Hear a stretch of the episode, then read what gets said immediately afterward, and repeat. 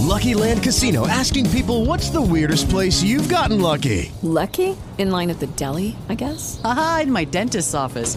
More than once, actually. Do I have to say? Yes, you do. In the car before my kids' PTA meeting. Really? Yes. Excuse me, what's the weirdest place you've gotten lucky? I never win and tell. Well, there you have it. You can get lucky anywhere playing at LuckyLandSlots.com. Play for free right now. Are you feeling lucky? No purchase necessary. Void where prohibited by law. 18 plus. Terms and conditions apply. See website for details.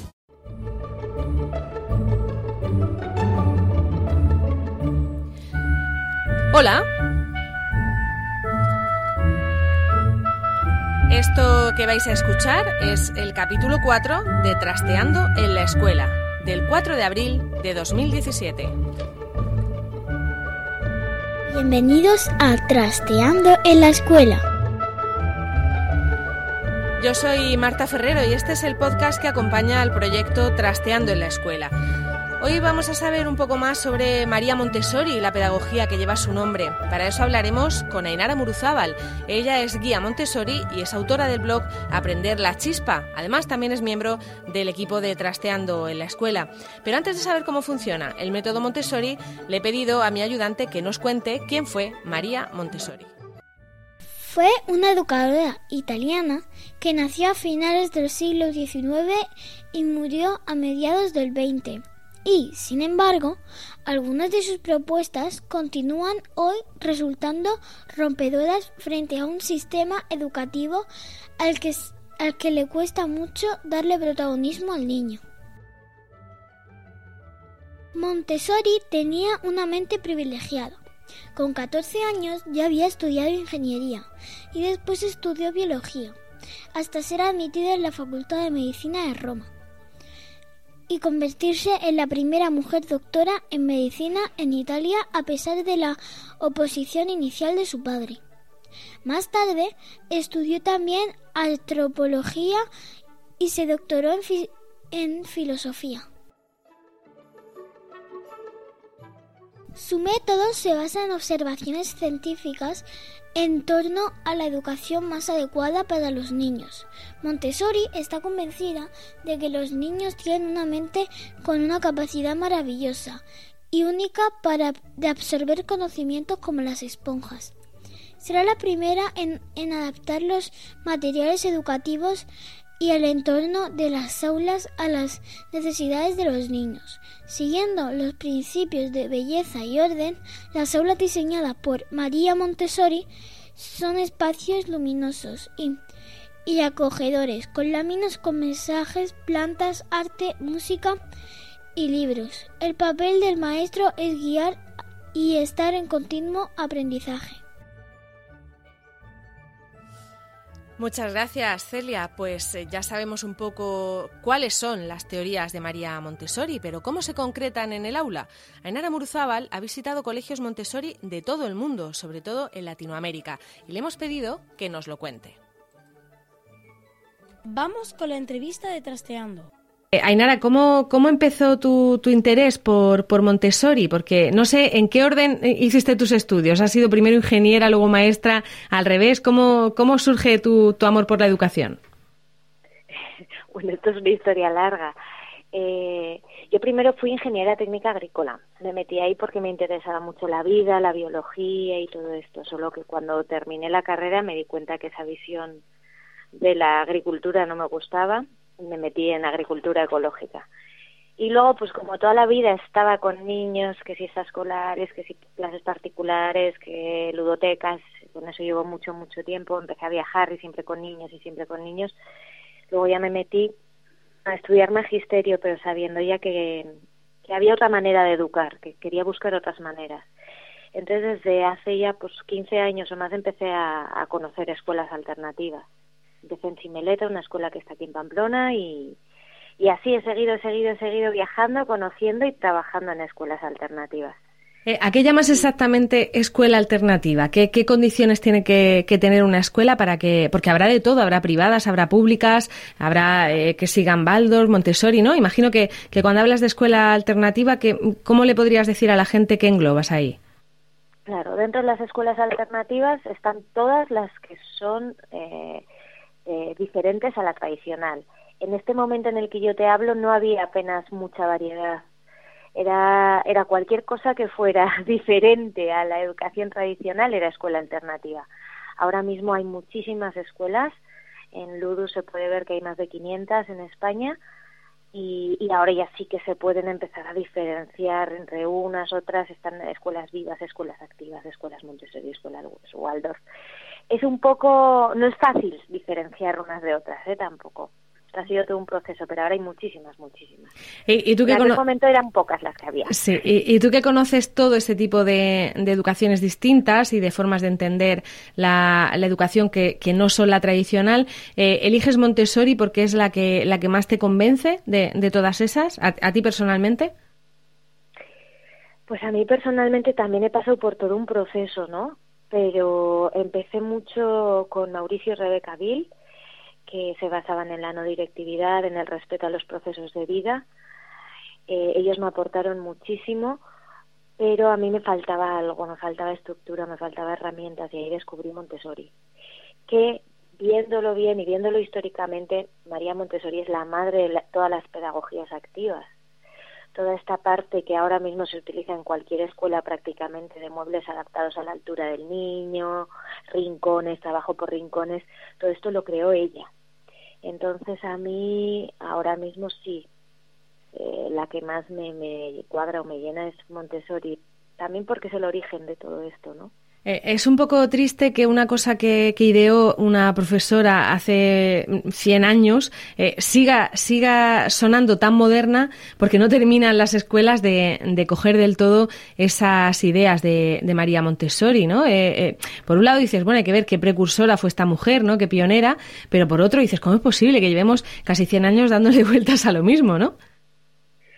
Pues sí, la verdad es que sí pero también hay que ver históricamente qué ha pasado y, y, las diferencias en cada país también, porque esa es la historia de España, ¿no? Que ahora mismo está como en boom Montessori, porque hasta ahora no se conocía.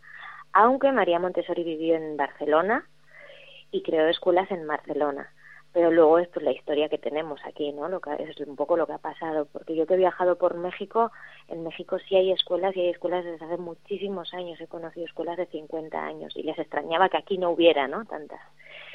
Entonces, tiene que ver un poco con la historia de cada país, yo creo. Eh, Holanda tiene escuelas Montessori desde que ella vivió en Holanda y siguen siguen teniendo, ¿no? Entonces, bueno, que también tiene que ver con esto.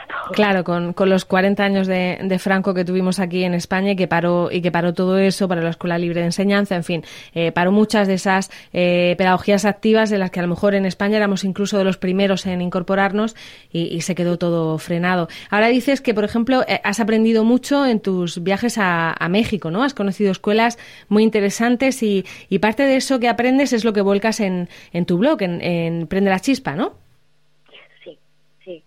Sí, la verdad es que para mí una de las mayores maneras de aprender es, visitando escuelas, porque lo, lo vives, ¿no? Lo aprendes.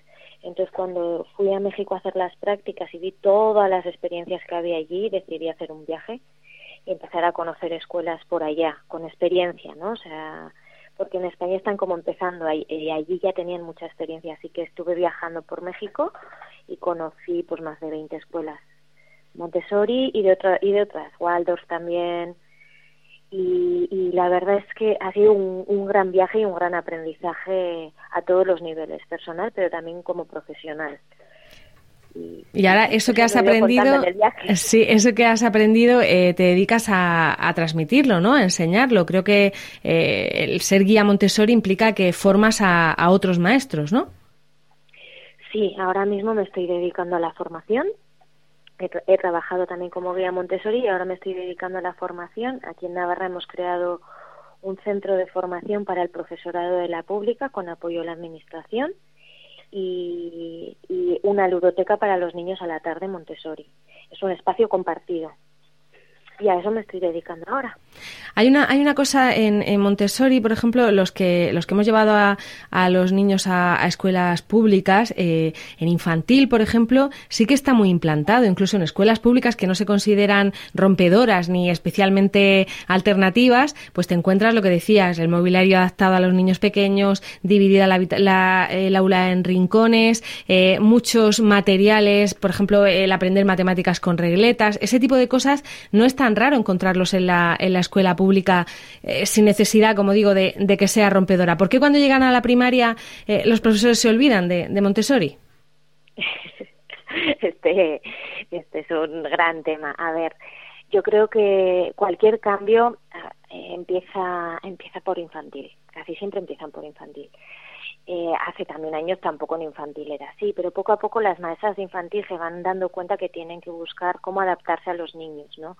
Y lo que dices, van buscando sus maneras, pueden coger de Montessori, pueden coger de otras cosas, o trabajan por rincones o algunos materiales y poco a poco incorporan algo. Al llegar a primaria hay más miedos, hay más miedos. Está el currículum, está la presión que tienen que aprender, pero poco a poco también hay profesores que están dando el cambio en primaria. Entonces, bueno, pues, pues lo mismo, hay que mirarlo históricamente y, y verlo como proceso y como proceso de cambio y que poco a poco está cambiando. Yo comparando con, con hace 15 años, que en total en España había cuatro o cinco escuelas alternativas y que ahora entrando en Ludus hay más de 500 que hay públicas que ya están trabajando de otra manera, sí veo el proceso. Estamos escuchando a Inara Muruzada. ¿Y en qué podemos notar en, en un aula de primaria que, se están siguiendo eh, las indicaciones de, Montessori? ¿Qué, es lo que eh, nos da las claves para decir este maestro sí está utilizando Montessori y, nada más entrar en su aula se nota? ¿Qué, qué es lo que podemos ver? Bueno, a ver, eh, hacer Montessori completo, completo, así como tú decías en infantil, se está haciendo. Se pueden hacer algunas cositas, pero que sea totalmente Montessori, hay pocos lugares, ¿eh? Entonces en primaria pasaría lo mismo, que sea un aula totalmente Montessori en primaria, no es fácil porque hace falta mucha formación del profesorado para poder hacer esto, ¿no? Para poder adaptarte a los intereses de los niños y trabajar desde ahí, que en realidad es lo que dice la ley, lo que dice el currículum y lo que nos dicen en el magisterio que todos tenemos que hacer. Pero luego es difícil hacerlo. ¿Y cómo sería un aula, un aula perfecta de, de Montessori? ¿Cómo sería? Claro, un aula un, en primaria me dices, ¿verdad? Un aula de primaria que, que, que cumpliera esto tendría que tener todos los rincones, es decir, un rincón de matemáticas manipulativas con, materiales, otro rincón de lengua, otro rincón de, lo que llaman educación cósmica, que es una visión de todas las ciencias integradas con un rincón de experimentos, incluso pueden tener un rincón donde se preparan su almuerzo, su desayuno y son autónomos en hacerlo, una biblioteca, rincón de geometría, todo eso con materiales todo manipulativos que les den autonomía a los niños para hacerlo ellos mismos. Y al entrar a una aula Montessori, una de las cosas que llama mucho la atención es que cada niño está trabajando de manera autónoma en distintas cosas, ¿no? Pueden estar en grupitos, pueden estar solos, pero que no es la clase magistral de los 25 niños haciendo lo mismo, sino todo lo contrario. Todos están haciendo cosas diferentes o aunque sea por grupos. Mm. Entonces el ambiente es muy, muy diferente. Hay niños trabajando en el suelo, hay niños trabajando en mesas, con materiales, preparando la comida, o sea, toda esa parte es, todo eso incluye la educación Montessori. Y, me da la sensación de que, de que menos escribir, menos cuadernos y más cosas con las manos, ¿no? Es eh, quizás una de las cosas que también caracteriza a Montessori. Claro. una de las frases Montessori es que aprendemos haciendo y que las manos son el instrumento de, la inteligencia, ¿no? Entonces todo se aprende con las manos. Todo se aprende desde lo concreto, pero es verdad que de lo concreto vamos yendo al abstracto.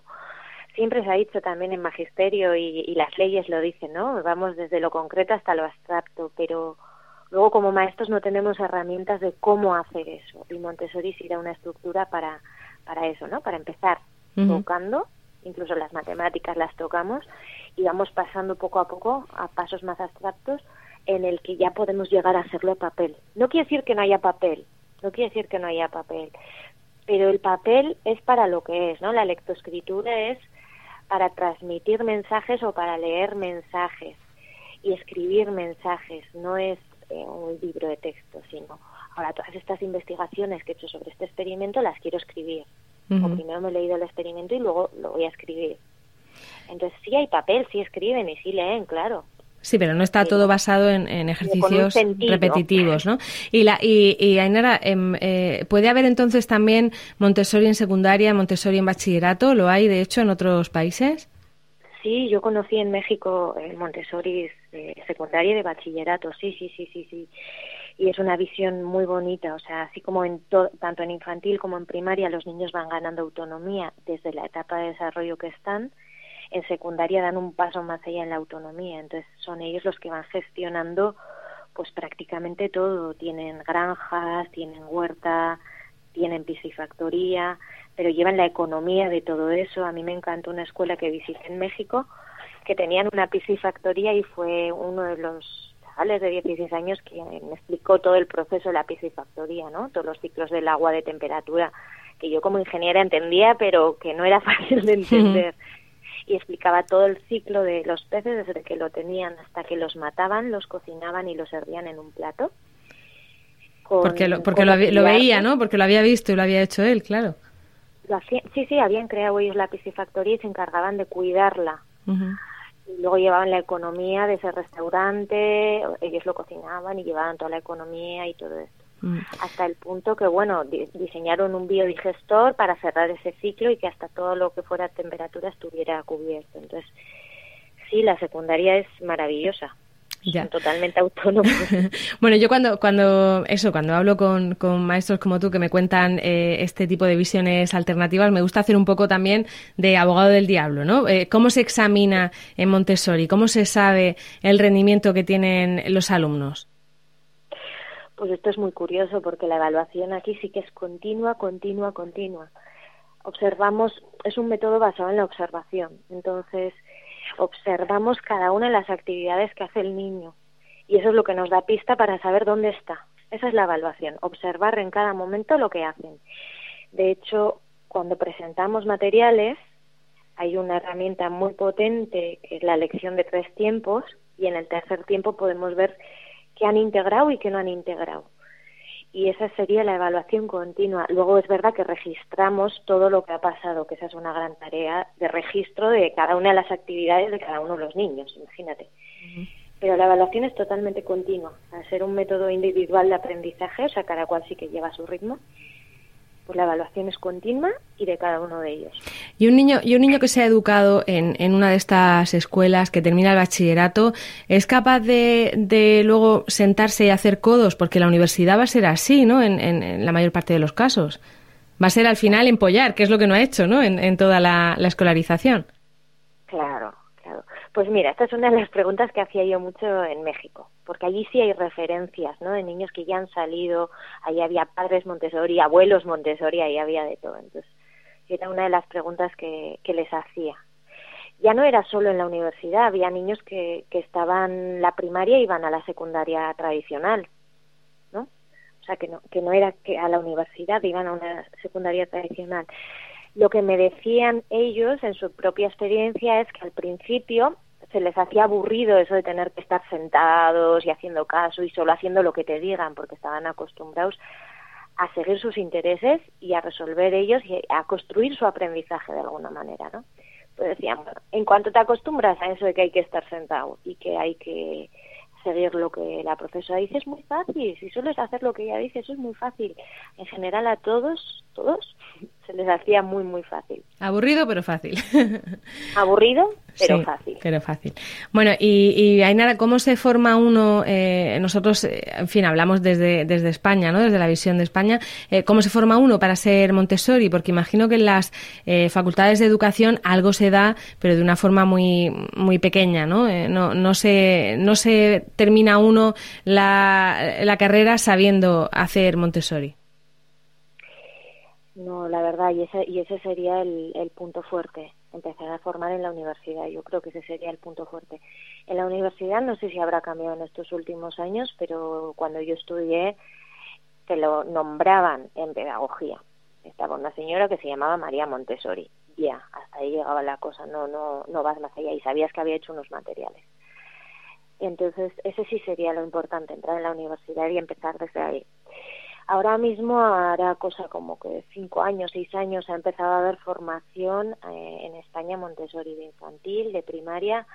Hay distintos organismos que lo, que lo hacen, eh, sobre todo está AMI, que es la Asociación Montessori Internacional, la más reconocida, pero bueno, hay otros, otros organismos que están dando formación Montessori ahora en España cada una tiene pues sus ventajas, sus inconvenientes, sus títulos más reconocidos o menos reconocidos, pero ahora empieza empieza a haber algo de formación en España. Y por lo que decías, incluso en la, en la escuela pública hay administraciones que te facilitan también, ¿no? En los centros de, de profesores el que el que te formes en Montessori. Pues sí, ahora, bueno, yo en Navarra lo estamos haciendo eh, sé que en otras comunidades también estaría bien unir, unir estas fuerzas porque sí que me han escrito, en Málaga lo están haciendo, en Madrid creo que también, pero no sé exactamente en cuáles. Y aquí en Navarra, el, gobierno Navarra lo ha, lo ha impulsado. Propusimos esta, esta iniciativa de formar en Montessori. Había mucha demanda de los maestros, se apuntaron más de 500 y ellos han apoyado en, en lo que es la formación, en crear el espacio, en crear los materiales y ahora mismo se está dando formación gratuita a los profesores aquí en Navarra. Y hay mucha demanda, eso sí hay, verdad. Hay interés, ¿no? Muy bien, pues Ainara Murzábal, muchas gracias por, por explicarnos todo esto de Montessori y seguro que a lo largo del podcast de Trasteando te llamamos más veces para, para que nos sigas contando. Además, como ya adelantas que sigues viajando y que sigues aprendiendo, seguro que tendrás cosas que contarnos en el, en el futuro. Muchísimas gracias. Vale, muchas gracias a ti. Hasta luego.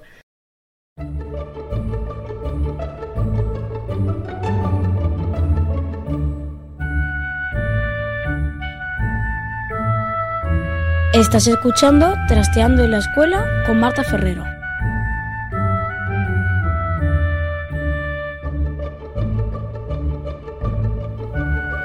Hoy hemos contado en el programa con la guía de Montessori, Enara Muruzábal, y como siempre con el resto del equipo de Trasteando en la Escuela, Laura Bermúdez, Eva Bailén, Belén Cristiano, María Pérez, Jacinto Molero, Iria Rodríguez, Gema Pérez, Domingo Socorro y Noemí López. Antes de despedirnos, queríamos recordaros que esta semana estrenamos nuevo podcast en Emilcar FM. Se trata de Nutrimatrix, un podcast con consejos sobre nutrición en el que van a desmontar algunos mitos sobre alimentación. Está presentado por Ángela Manso, que es dietista nutricionista, y va a tratar de aportarnos todos los datos necesarios para adoptar comportamientos más saludables en los que respecta a nuestra alimentación. En el primer episodio ya van a caer algunos mitos, así que no os lo perdáis. Nutrimatrix va a ser quincenal y se va a alternar con otro podcast, Bacteriófagos, otro podcast nuevo en la red que está teniendo muchísimo éxito y que trata sobre curiosidades biológicas y actualidad científica para todos los públicos. Así que no os lo perdáis. Y con esto hemos llegado al final del cuarto episodio de Trasteando en la Escuela. Gracias por el tiempo que habéis dedicado a escucharnos. Esperamos que os haya resultado entretenido y que nos ayudéis a trastear y a compartir estas ideas. Tenéis toda la información y los enlaces de este episodio en nuestra web trasteandoenlaescuela.com y también en la web de la red de podcast a la que pertenecemos, en emilcar.fm barra trasteando. En los dos sitios esperamos vuestros comentarios y también encontraréis las formas de contactar con nosotras. Esto es todo. Volvemos en 15 días en Trasteando en la Escuela. Hello, it is Ryan, and I was on a flight the other day playing one of my favorite social spin slot games on chumbacasino.com. I looked over the person sitting next to me, and you know what they were doing? They were also playing Chumba Casino. Coincidence? I think not. Everybody's loving having fun with it. Chumba Casino is home to hundreds of casino style games that you can play for free anytime, anywhere, even at 30,000 feet. So sign up now at chumbacasino.com to claim your free welcome bonus. That's chumbacasino.com and live the Chumba life. No purchase necessary. VGW. Void prohibited by law. See terms and conditions. 18 plus.